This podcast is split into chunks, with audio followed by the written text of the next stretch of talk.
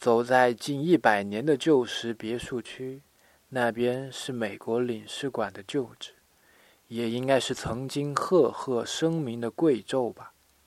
你看那美丽的石雕，大气磅礴的庭院格局，动辄百年沧桑的大榕树，巍然屹立，默默无言。如今斑驳的墙壁，生锈的铁窗，落满青苔的围墙。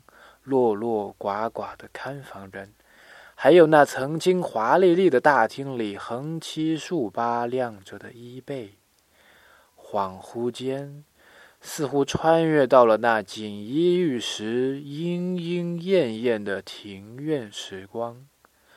华美的神秘，则属于他们独特的传奇。如果说每一座老别墅都有一段记忆，那如今。他们又该向谁诉说呢？可见，百年又如何？终究不过一曲循环往复的梦而已呀。